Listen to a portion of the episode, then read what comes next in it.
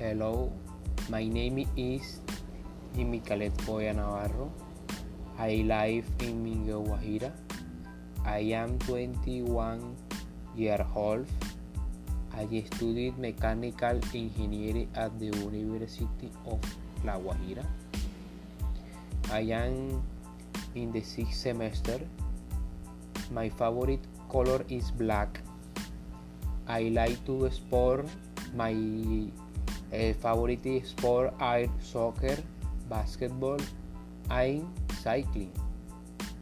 The activities that I do daily are 1.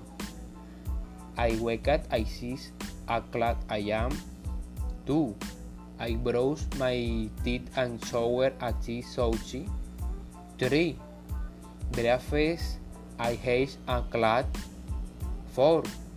I watch series on Netflix and told until 12 o'clock. 5. Manage I 12 15.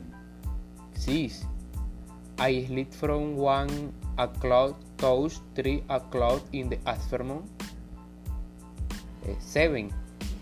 And I go to class until 8 at night. 8. I have dinner I before 11 o'clock I go to sleep. Uh, and so on every day of the week. Well, on the weekend I wake up at 11 o'clock a.m. I have lunch at 12 sushi and in the afternoon or around 6 o'clock I go to Eucharist.